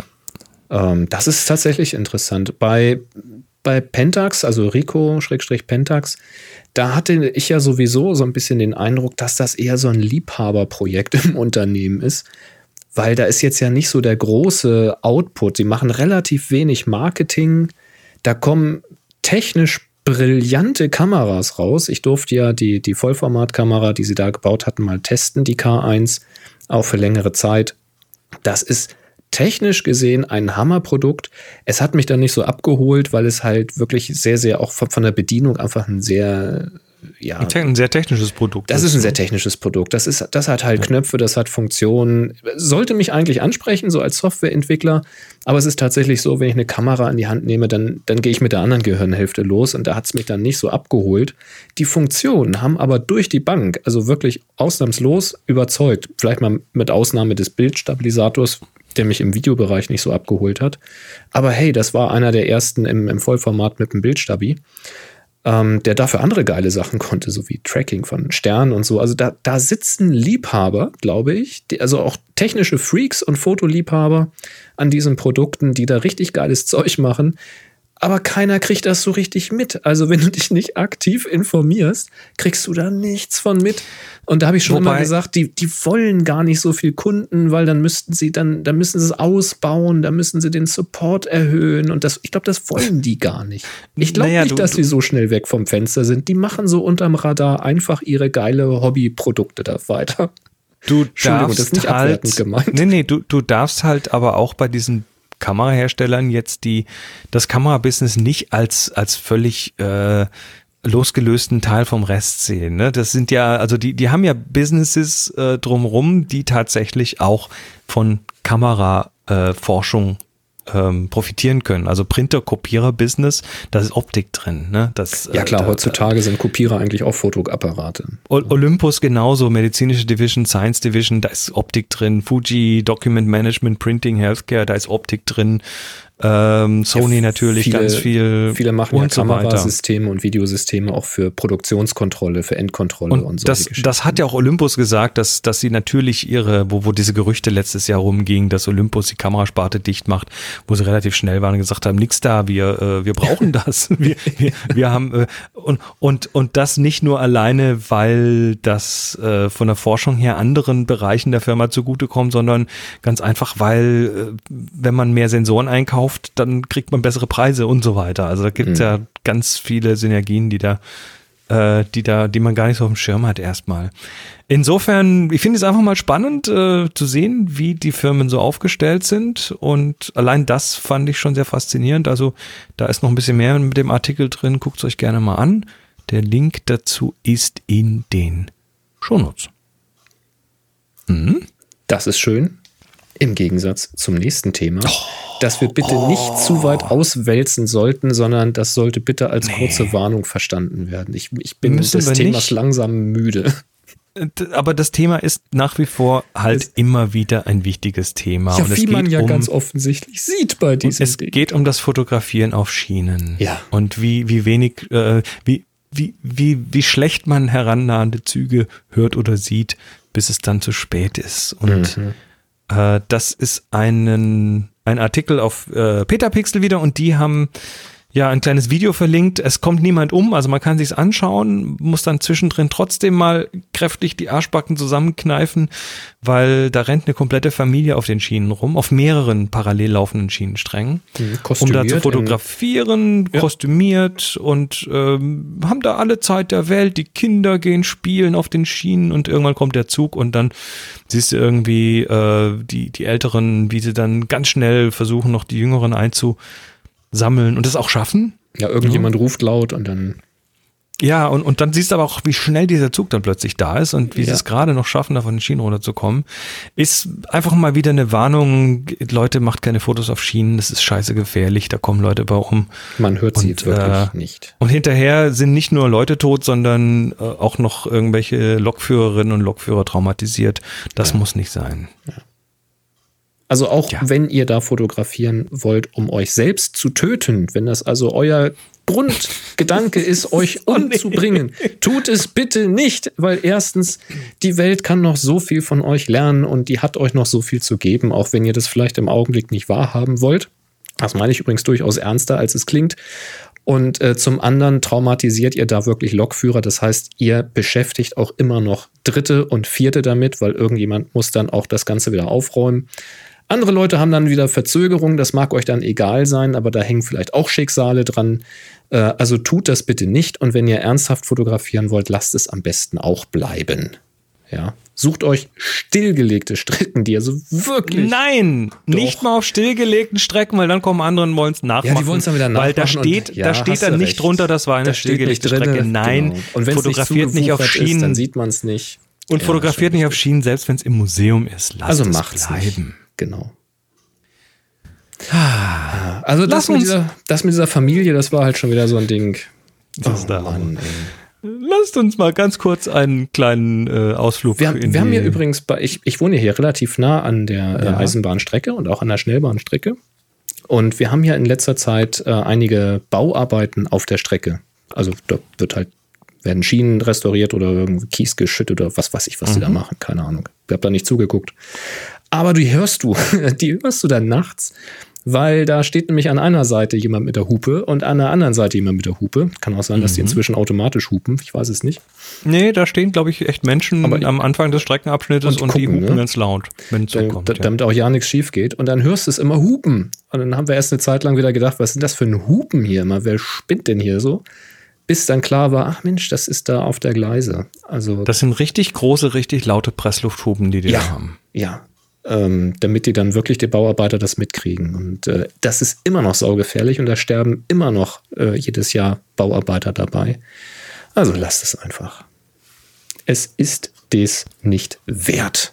Ja. Na gut, äh, lass uns mal zu was Erfreulichem kommen. Nein, es ist eigentlich nicht erfreulich. Was denn? Es geht um, es geht um ähm, Adam Marsh. Adam Marsh ist ein Eventfotograf in Melbourne in Australien. Ist Melbourne in Australien? Äh, ja. Ich denke, denke schon, oder? Und äh, der hat äh, kürzlich einen Artikel geschrieben äh, mit dem Titel Adobe, This is why photographers are hating on you. Und äh, das, der, dieser Artikel, also da hat er einfach mal äh, den dicken Adobe Rant abgelassen. Also diesmal müssen wir es nicht tun, sondern es macht jemand anders. Ähm, und das hat natürlich in der, in der Community sehr viel Kontroverse wieder ergeben. Da haben sich dann tatsächlich manche äh, natürlich dafür ausgesprochen, manche dagegen. Es gab Riesenfeedback. Es gab äh, hier ein, äh, einen einstündigen Podcast mit, ähm, wie heißt er nochmal, äh, Dingensheimer, ähm, Scott Kelby äh, zum Thema, wo das mal zerlegt wurde, das, die Kritik und so weiter. Also das hat äh, ziemlich viel, zu, ziemlich viel ähm, zusätzlichen Content er, erzeugt und äh, da geht er jetzt auch nochmal drauf ein, ähm, so auf ein paar Themen. Das ist, führt jetzt zu weit, hier drüber zu reden, aber es sind so ein paar Punkte, die ich ganz interessant finde. Der eine ist eigentlich ein ganz offensichtlicher, ein Monopol ist nie gut für die Kunden. Ja, das Ja, ist also so. äh, ist einfach so und deshalb äh, ist es natürlich gut, dass andere Businesses jetzt langsam aber sicher da reingrätschen, sichtbarer werden, Teil vom Kuchen abkriegen, weil nur so kann das Produkt dann auch oder können die Produkte dann auch irgendwie da. Also nur so entsteht der Druck, dass Adobe die Produkte verbessert und einfach mehr, mehr in die Entwicklung steckt. Ähm, das zweite, was er hat, ist nochmal das Thema äh, Preisgestaltung, intransparente Preisgestaltung. Das war bei Adobe schon immer ein Problem. Das ist auch heute noch ein Problem, ähm, weil natürlich verschiedene Pakete entweder äh, in verschiedenen Regionen zu unterschiedlichen Preisen angeboten werden oder teilweise äh, die, die Preise teilweise einfach nicht ganz klar sind, wenn man es kauft. Äh, noch ein Kritikpunkt, den er hat, den äh, äh, ja, den ich mal hier so hinstelle, ist das äh, diese, der der der horrendous Kundenservice. Da hat er also auch keine guten Erfahrungen gemacht, weil äh, das Ganze ähm, ja, weil die da einfach outgesourceten Kundenservice haben, der mit Copy-Paste-Antworten dann irgendwie technisch nicht in die Tiefe geht und so weiter. Ähm, das muss man sicher alles etwas nuancierter betrachten, aber ich finde es interessant, dass also alleine, dass dieses Thema so viel Diskussion erzeugt hat in der Foto-Community, heißt ja, da ist was, ne? Es äh, Rauch hat immer auch irgendwo Feuer. Also es muss irgendwo in den Leuten brodeln und das Thema hat einen Nerv getroffen und deshalb denke ich, ist es interessant und deshalb äh, können wir das hier auch mal verlinken, wer da tiefer graben möchte, äh, vielleicht auch an der Diskussion teilnehmen möchte. Vielleicht können wir das auch im Slack noch ein bisschen weiter diskutieren. Weißt du, warum ich so diese Themen ganz interessant finde und was ja auch der Grund ist, warum wir teilweise sehr inbrünstig ranten. Das ist ja, wenn es jetzt ein Produkt wäre, was halt einfach mal scheiße ist ähm, und was man sowieso nicht braucht, ja, und sowieso nicht das macht, was man will, dann könnte es einem ja eigentlich auch komplett egal sein. Dann sagt man, ja, gut, macht doch, was ihr wollt, dann ich, ich kriege das Problem auch anders gelöst. Und man kriegt es ja auch anders gelöst. Also, das ist ja mal, Monopol kann man natürlich sagen, aber was ist schon ein Monopol? Also, du kannst ja deine Fotos auch anders bearbeiten und du kannst dein, deine äh, Zeitung auch mit anderer Software setzen und so weiter. Es gibt ja, es gibt ja andere Lösungen. Aber der Punkt ist ja, dass Adobe es geschafft hat, über einen Zeitraum äh, wirklich sehr, sehr gute Software zu machen, also Funktionen anzubieten, die kein anderer am Markt konnte die Kunden damit ja auch an sich zu binden und ja auch so eine Hassliebe inzwischen bei den, bei den Kunden zu haben. Also aus Liebe wurde ja Hassliebe. Es ist, also bei Lightroom, jetzt das konkrete Beispiel bei mir, als Lightroom rauskam mit der ersten Beta oder mit der vierten Beta oder sowas war ich dabei. Ähm, das war so ein absolutes Wow-Gefühl. Das war so, ja, da hat's einer verstanden. Genau so will man doch arbeiten. Ja, das ist doch der Workflow. Ja, das eckt vielleicht an der einen oder anderen Ecke, aber hey, das ist die erste Beta so ungefähr. Das wird schon noch. Und dann wurde das auch besser. Und ähm, ich mag dieses Produkt. Ich mag damit wirklich, wirklich gerne arbeiten, weil es löst für mich Probleme, dieses Ding. Und es macht viele Dinge genau richtig und wirklich, wirklich gut.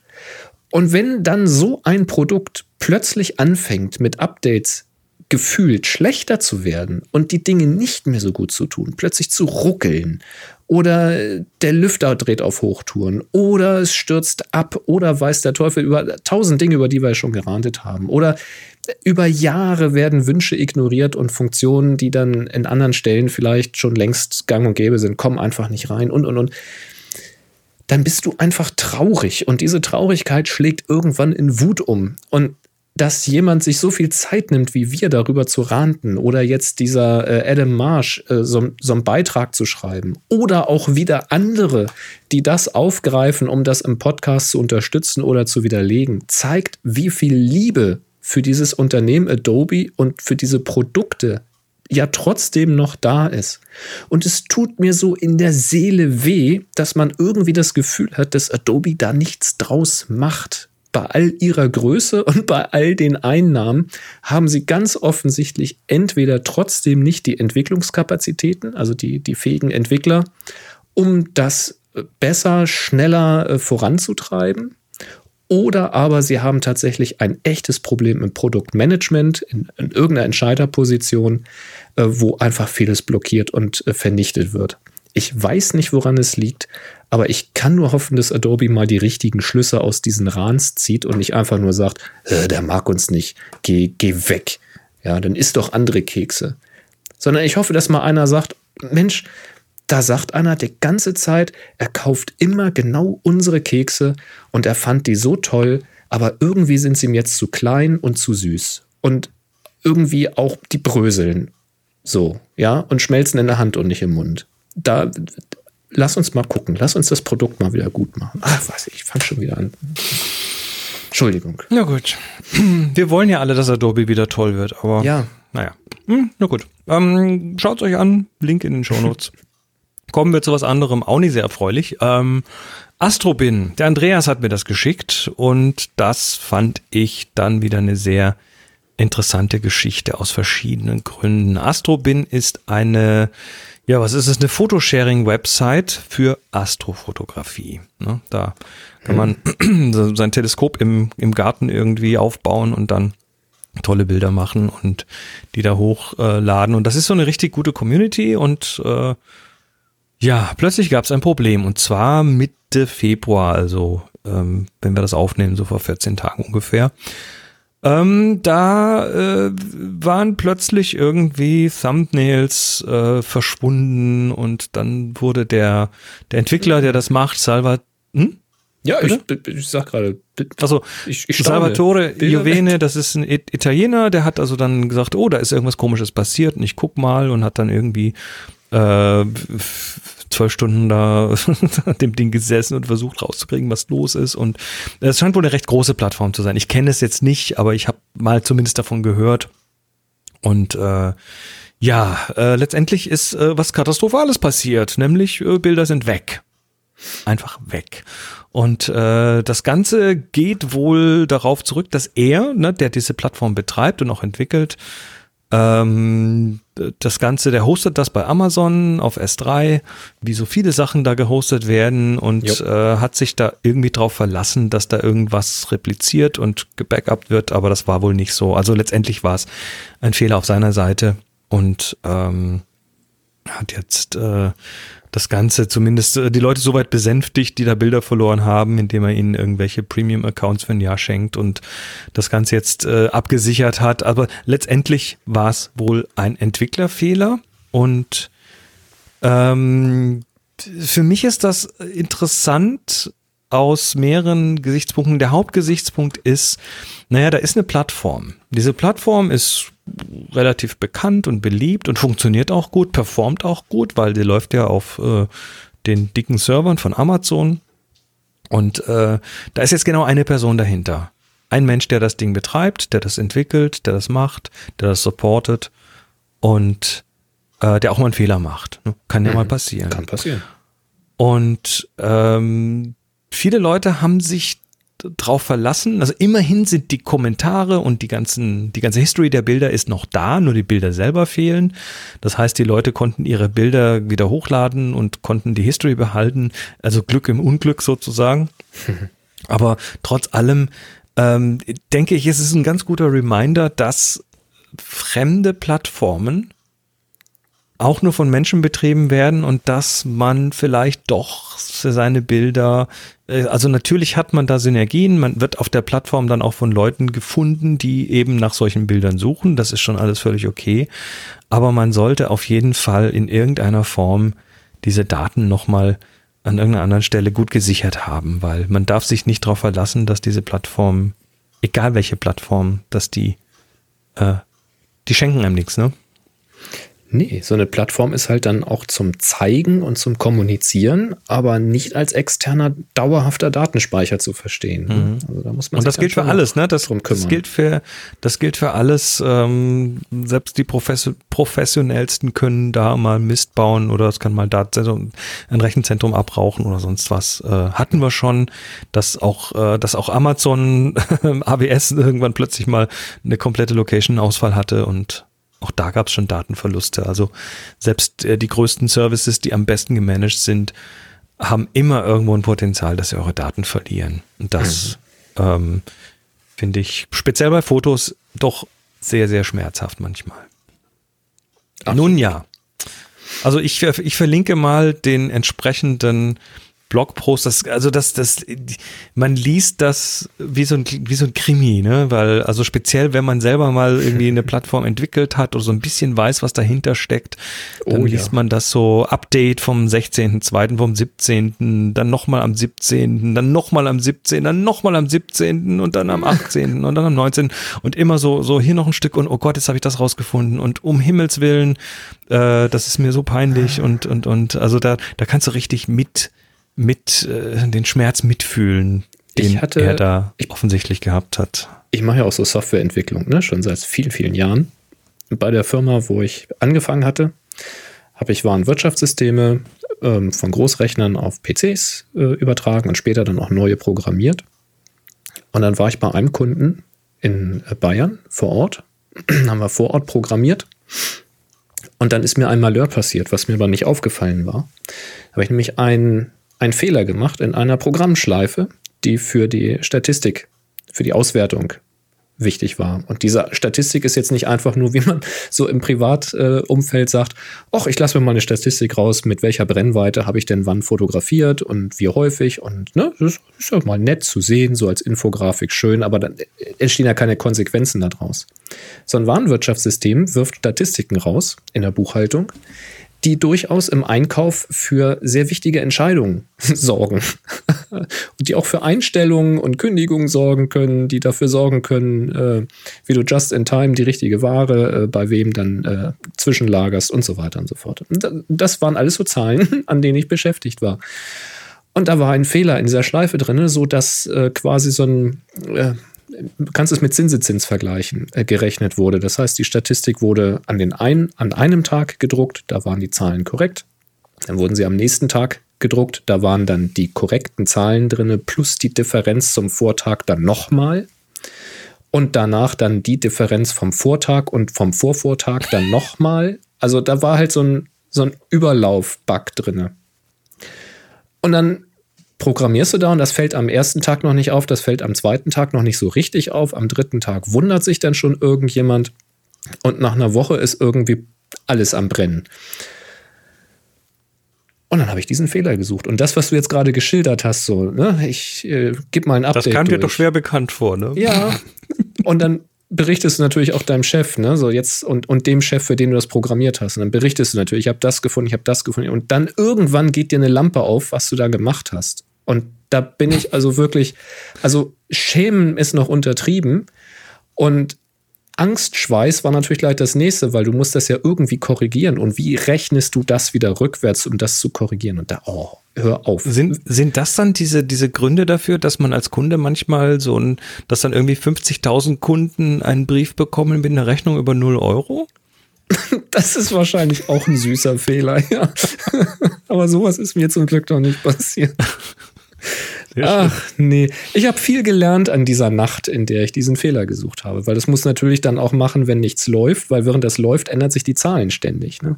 Mhm. Also habe ich das nachts gemacht auf einem. Darf man sowas am offenen Gehirn machen tatsächlich? Ja, war so. Keine Testumgebung? War Na, okay, also es ist ja, keine Software-Sendung hier. Wir du testest das, da kommen die richtigen Werte raus und dann geht das live. Ne? Mhm, alles gut. Lass uns doch mal kurz vom herrlich. Digitalen weg zum Analogen gehen. Sehr schön. Ähm, wir hatten ja vor einigen äh, Sendungen schon mal äh, Kodak äh, und deren Warnung vor den neuen CT-Scannern an Flughäfen. Ja, diese 3D-Scanner. Ja, mhm. Genau, also was, was das, äh, speziell in den USA kommen die jetzt immer mehr, das sind diese Gepäckscanner, an, also die, die, das für das Handgepäck an der Security. Und bisher waren das eben 2D-Bilder und da hat man dann irgendwie nach Dichten sortiert nochmal irgendwie was ein- ausblenden können. Aber generell mussten die Menschen, die da arbeiten, eben an dem äh, zweidimensionalen, zweidimensionalen Bild erkennen, ob es äh, da irgendwie eine Knarre drin ist oder nicht. Mhm. Und äh, das, deshalb musste man noch relativ oft dann, also ich zumindest mit den Kamerataschen, relativ oft dieses dann, hier machen Sie mal auf und äh, hier machen wir mal einen Sprengstofftest oder was weiß ich. Ähm, und ja, jetzt kommen diese CT-Scanner, die also quasi wie CT-typisch nicht nur eine Röntgenaufnahme machen, sondern ganz viele scheibenweise quasi aufnehmen und damit ein 3D-Bild des Gepäcks erzeugen und dann kann man das so auf dem Bildschirm rotieren, von allen Seiten angucken und äh, vielleicht, vielleicht ein bisschen besser sehen, was da drin ist. Und äh, Kodak hat tatsächlich ja vor, äh, vor ein paar Monaten schon äh, Tests gemacht, die sind dann tatsächlich äh, an, zum Flughafen gegangen und haben sich mit der wie heißt die Flugsicherungsbehörde Dingensheimer in den USA, egal, haben sie sich da irgendwie zusammengetan und haben da mal so diverse Filme durchgeschickt und festgestellt, äh, äh, die sind alle irgendwie benebelt hinterher, also haben zu viel Licht gesehen. Das heißt, äh, die Röntgenbelastung, die der Film abbekommt, ist so viel höher äh, wie bisher, dass, dass es ab jetzt bei diesen Scannern einfach überhaupt nicht mehr sicher ist. Egal welche ISO dein Film hat, er wird da belichtet und hat dann zumindest irgendwelche Schleier drauf, die da nicht hingehören. Ähm, ja, ähm, Kodak hat das wie gesagt getestet und äh, nur als kleinen Follow-up noch dazu. Fuji hat das jetzt auch äh, zumindest nicht getestet, glaube ich nicht, aber sie haben zumindest gewarnt davor und äh, haben jetzt auf ihrer Webseite eine offizielle Notice, uh, Traveling with your undeveloped film and Instax Film in US Airports, ne? Also Fuji macht ja Instax tatsächlich, auch. Okay. natürlich, ja? ja. Also Fuji macht ja tatsächlich Film. Na gut, Instax ist auch ein Film, ja, der mit Licht empfindlich schon, ist. Schon ne? klar, aber ich, das hatte ich jetzt nicht so auf dem Schirm, aber ja, es stimmt. Genau. Gleiches Prinzip. Also unentwickelter Film, also normaler, ich sage mal in Anführungszeichen normaler Film, so der Rollfilm und der 35 mm Film natürlich, den Fuji herstellt, aber auch Instax. Ähm, ja, sagen diese, diese Maschinen, those machines may provide more damaging to unprocessed film and Instax film than previous generations of scanners. To protect your valuable film and photographs, Fujifilm encourages you to carry your film in your carry-on baggage and always ask for hand inspection regardless of film sensitivity. Also auch da äh, ab jetzt bitte, wenn ihr so einen Scanner seht, immer um Handcheck äh, bitten, weil ansonsten Filmfutsch. Tja, Fuji quasi.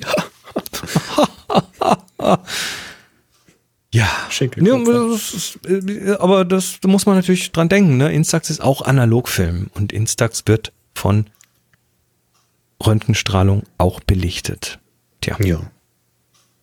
Ja, gut. Ja. Man sollte sowieso viel weniger fliegen. Das kommt ja auch der Umwelt zugute und eurem Konto auch. Und insofern häufiger mal wieder Bahn fahren. Kann man auch schöne Fotos machen. Statt auf den Gleisen zu fotografieren, einfach mal auf den Gleisen fahren, wofür sie gedacht sind, nicht wahr? Und dann zu schönen Orten und da Fotos machen. Und wenn ihr da schöne Fotos gemacht habt,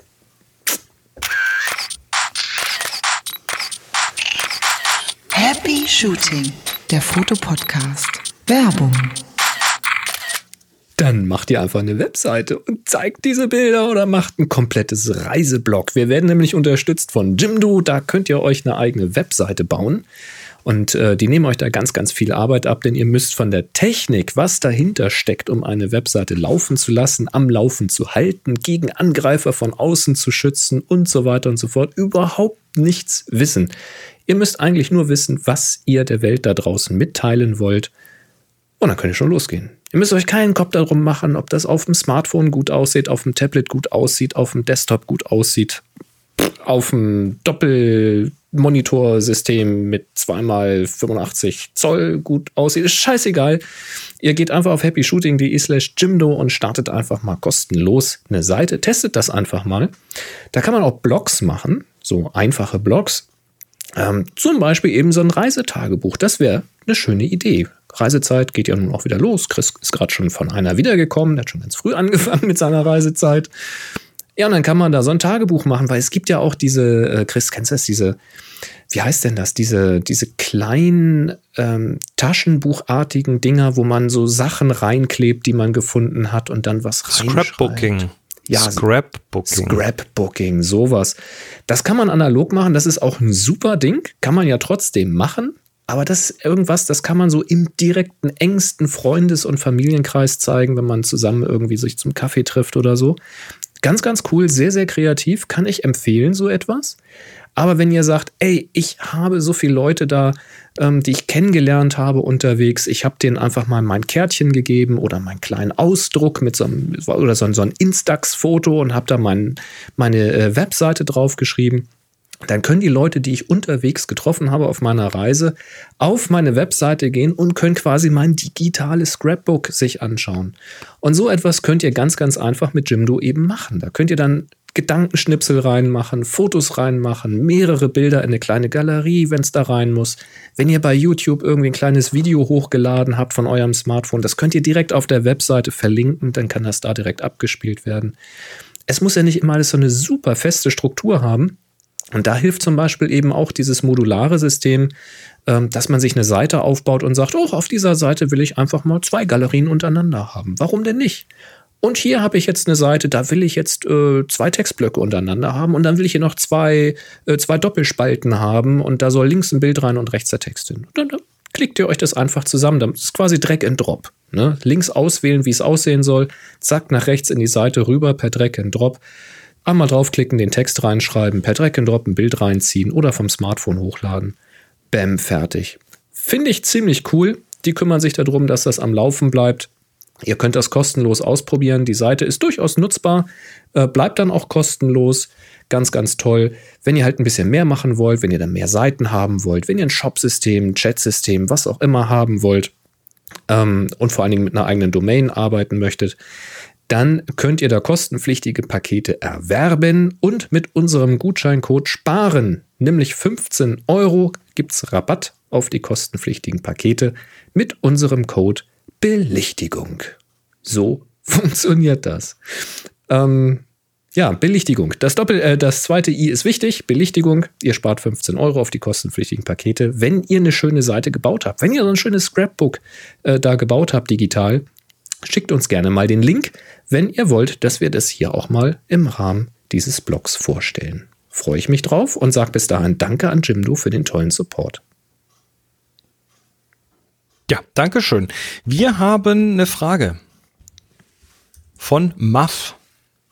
Wenn ich die Auflösung meiner Kamera runterschraube, kann ich dann die ISO-Performance verbessern? Theoretisch müssten beim gleichen Sensor-Readout die Pixel größer sein. Ja, praktisch aber nicht. Praktisch aber nicht, ne? Also zum Also, einen, äh, beziehungsweise, äh, es gibt vielleicht Kameras, die das tun. Also manche Smartphones, die dann mit Pixel-Binning Ich- arbeiten, ja, also das- dann mehrere zusammenfassen, aber ich wollte es gerade einschränken. Äh, genau. Das, das wäre so mein spontaner Gedanke dabei, dass es möglicherweise eine, eine ähm, kommt drauf an Antwort sein muss. Ja, also es gibt definitiv Smartphones, die das tun. Wir stellten mal irgendwie Smartphone-Sensoren mit, weiß ich nicht, 108 Megapixeln oder sowas vor. Ähm, die können tatsächlich Pixel-Binning, also Zusammenfügen von Pixeln haben, um dann die Lichtintensität zu erhöhen für Nachtaufnahmen und so etwas. Da wird genau das so gemacht, aber das stellst du nicht selber ein. Oder man kann das einstellen und dann, dann passiert das so. Bei den, ähm, bei den Systemkameras ist das meines Wissens bisher nicht der Fall. Du kannst ja auch ähm, bei, den, bei diesen hochauflösenden Sensoren oder bei Canon auch, da kannst du ja auch RAWs machen, die dann weniger aufgelöst sind. Soweit ich aber weiß, äh, werden dann tatsächlich weniger Pixel ausgelesen und nicht die Pixel hinterher zusammengerechnet und ins RAW gespeichert. Ich meine, da sind einfach weniger Pixel, die ausgelesen werden. Ähm, das mag sein, dass es inzwischen Kameras gibt, die, wenn du die RAW-Auflösung runterstellst, also diese, diese S-RAWs oder wie sie auch immer sie dann heißen, wenn du die dann nimmst, dass die ein Binning machen, aber ich meine, bisher gibt es da noch keinen. Wenn du JPEG fotografierst, wird der Effekt wahrscheinlich erkennbar sein, weil da wird ja dann ein JPEG aufgenommen in voller Auflösung und vorm Speichern wird es runtergerechnet. Das könntest du aber auch hinterher am Rechner machen. Wenn du die Auflösung reduzierst, dann verrechnest du natürlich auch das Rauschen und damit wird es weniger. Aber bei RAW-Aufnahmen ist es meines Wissens bisher mit Systemkameras nicht möglich, so seine ISO-Performance zu verbessern. Tja, ist eigentlich Ja. schade, ne? Wäre sinnvoll, aber ähm, ist halt nicht so. Ist halt nicht. Na gut, ähm, wir hätten jetzt theoretisch noch eine Gewinnerermittlung. Die machen wir aber nicht, Äh, ja, weil wir keine Zeitmaschine haben. richtig, weil die Sendung nehmen wir ja schon wieder früher auf, nämlich in diesem Fall am 3. März. Genau. Und die Aufgabe läuft aber noch diese Woche bis zum 5. Ähm, also werden wir das später machen. Wir werden es aber auch nächste Woche nicht auflösen und übernächste Woche nicht auflösen, weil diese Sendung schon im Februar aufgenommen wurden. Es ist, es ist kompliziert. Es ist Wir kompliziert. werden es also voraussichtlich Ende März dann den Gewinner ermitteln. Korrekt. Wir sagen jetzt auf jeden Fall schon mal Dankeschön, dass ihr dabei wart und äh, ja, für die Live-Zuhörerinnen und Zuhörer, wir werden jetzt wieder zwei Wochen Pause machen und das ist schon alles im Kasten und oder drei Wochen sogar. Aber äh, der, der Happy Shooting Live-Kalender auf happyshooting.de slash live ist up to date. Da stehen die nächsten Live-Termine drin. Also schaut da einfach rein, wann wir wieder live sind. Ansonsten vergnügt euch mit den Konserven und wir kommen auf jeden Fall nächste Woche wieder, egal ob live oder aus der Konserve. Bis dann, macht's gut. Drei. 3, 2, 1.